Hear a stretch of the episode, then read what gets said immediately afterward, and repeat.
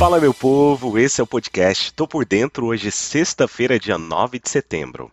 Eu sou Sidney Lima, analista de investimentos, e esse é um oferecimento Top Game, a primeira TV do mercado financeiro. Aqui você fica bem informado com o que pode impactar o dia da Bolsa de Valores. Ontem, o índice Bovespa fechou com uma alta discreta, após trocar de sinal algumas vezes durante a sessão, tendo exportadoras entre as maiores quedas, com destaque para ações de empresas de proteína, enquanto na ponta positiva sobressaíram papéis sensíveis à economia brasileira. Investidores retornaram do feriado do Dia da Independência, tendo no radar números mais fracos do que o esperado do comércio exterior chinês, divulgados na madrugada de quarta-feira, com fala do presidente do Federal Reserve e decisão de juros na zona do euro ontem, também sobre os holofotes.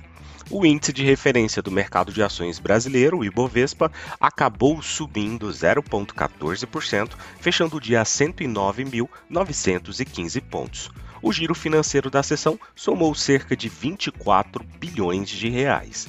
Percebe-se que, apesar das incertezas externas, endossam alguma resiliência no pregão o fato de algumas ações na Bolsa Brasileira estar ainda bastante descontadas e a perspectiva para o próximo ano ser de uma queda na taxa Selic. Contudo, o mercado ainda está muito sensível, apesar da recuperação recente em alguns papéis e alguns investidores podem estar eventualmente realizando lucros, o que explica movimentos de ajustes na bolsa conforme o noticiário, ora mais positivo e ora mais negativo. Nos Estados Unidos, os mercados de ações registraram ganhos nesta quinta-feira, dia 8, após uma abertura negativa com a política monetária do Federal Reserve, o Banco Central norte-americano, no radar. Os índices passaram ao território positivo, embora com um impulso tímido, com o setor financeiro como destaque ao lado do setor de saúde. O índice Dow Jones fechou em uma alta de 0,61%, o S&P 500 subiu 0,66% e o índice Nasdaq, a bolsa da tecnologia, subiu 0,60%. O presidente do Fed, Jeremy Powell, reafirmou em declarações o compromisso para conter a inflação nos Estados Unidos. Jeremy Powell também comentou que, ao final do ciclo de aperto, a história sugere que é melhor ser prudente sem um relaxamento prematuro da política monetária o aperto monetário tende a ser negativo para as ações e a abertura foi negativa lá em Nova York. Logo, porém, os índices ganharam impulsos, embora em alguns momentos próximos da estabilidade. Na agenda de indicadores, os pedidos de auxílio-desemprego acabaram recuando 6 mil na semana a 222 mil, diante de uma previsão de 232 mil dos analistas ouvidos pelo Wall Street Journal o setor financeiro esteve entre as maiores altas, em jornada de ganhos para os retornos dos títulos do governo norte-americano. Outros setores, como saúde, energia e o setor industrial, também acabaram subindo, mas serviços de comunicação e concessionárias estiveram entre as quedas.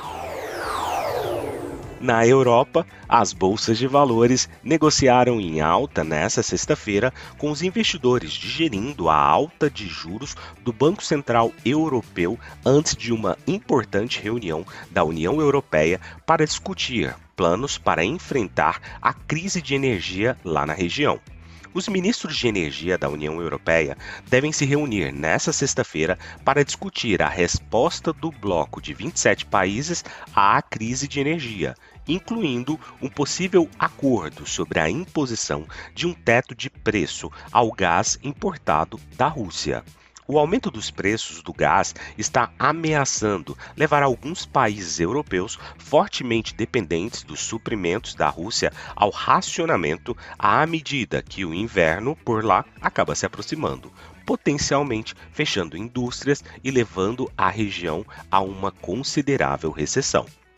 A nova primeira-ministra do Reino Unido, Liz Truss, anunciou nesta quinta-feira planos para limitar as contas de energia do consumidor por dois anos e sustentar as empresas de energia, uma medida que pode custar à Grã-Bretanha cerca de 150 bilhões de libras, ou seja, 290 bilhões de dólares. Os investidores também estão digerindo a decisão do Banco Central Europeu de aumentar as taxas de juros em 75 pontos base sem precedentes nesta quinta-feira enquanto apontam para mais aumentos nos próximos meses para domar a inflação descontrolada. Na Ásia, a maioria dos mercados de ações subiu nesta sexta-feira, acompanhando uma recuperação prolongada nos Estados Unidos, já que os rendimentos do dólar e do tesouro caíram de altas recentes mas os sinais agressivos do Federal Reserve mantiveram os ganhos mais amplos limitados, com os investidores precificando uma chance de mais de 85% de que o Banco Central aumente as taxas de juros em 75 pontos base em setembro. Ainda assim, uma forte liderança de Wall Street colocou a maioria dos mercados regionais no caminho para ganhos semanais. O índice Blue Chip Shanghai Shen CSI 300 da China subiu 1,1%, enquanto o índice Shanghai Composite subiu 0,7%, depois que as leituras de inflação substancialmente mais fracas do que o esperado para agosto aumentaram as expectativas de mais medidas de estímulo pelo governo chinês. Pequim já prometeu aumentar os gastos no terceiro trimestre, já que o crescimento econômico chinês desacelerou este ano devido aos contínuos bloqueios relacionados à Covid. Os índices de ações chinesas deveriam ganhar cerca de 1,4% a 2,2% nessa semana, quebrando uma sequência de três semanas de quedas. Partindo para o petróleo, os preços subiram nesta sexta-feira, apoiado pela ameaça de cortes na oferta, embora o petróleo esteja programado para um segundo declínio semanal, já que os aumentos agressivos das taxas de juros e as restrições à Covid da China acabaram pesando sobre a perspectiva de demanda. O presidente russo Vladimir Putin ameaçou interromper as exportações de petróleo e gás para a Europa se forem impostos tetos de preços e um pequeno corte nos planos de produção do petróleo da OPEP+, anunciados essa semana, também apoiariam os preços.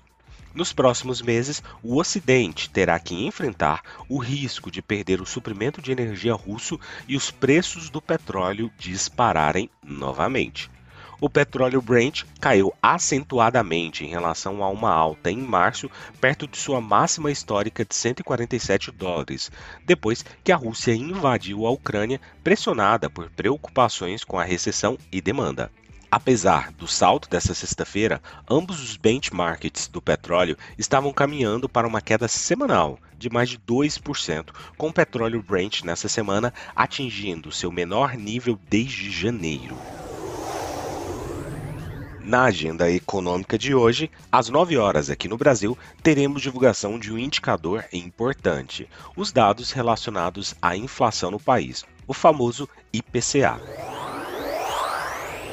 Partindo para as cotações, agora que são 6 horas e 35 minutos do dia 9 de setembro de 2022, temos o mundo navegando em terreno positivo, com o Dow Jones a 0,70% de alta, S&P 500 subindo 0,78% e Nasdaq Bolsa da Tecnologia com uma alta de 0,99%. A Alemanha sobe agora 1,63% através do índice DAX. O índice VIX, principal sinalizador de medo no mercado norte-americano, cai agora 2%. Partindo para o petróleo, petróleo WTI sobe 1,48% e o petróleo Brent, referência para nós aqui na Petrobras, com uma alta de 1,70%. Do outro lado do mundo, cotação do minério de ferro, que também sobe 3,74% neste exato momento. Vou ficando por aqui. Não esqueça de nos seguir nas redes sociais da Top Game. Ah, e só para lembrar, clique aqui no botão seguir aqui na plataforma. Valeu, tchau, fui!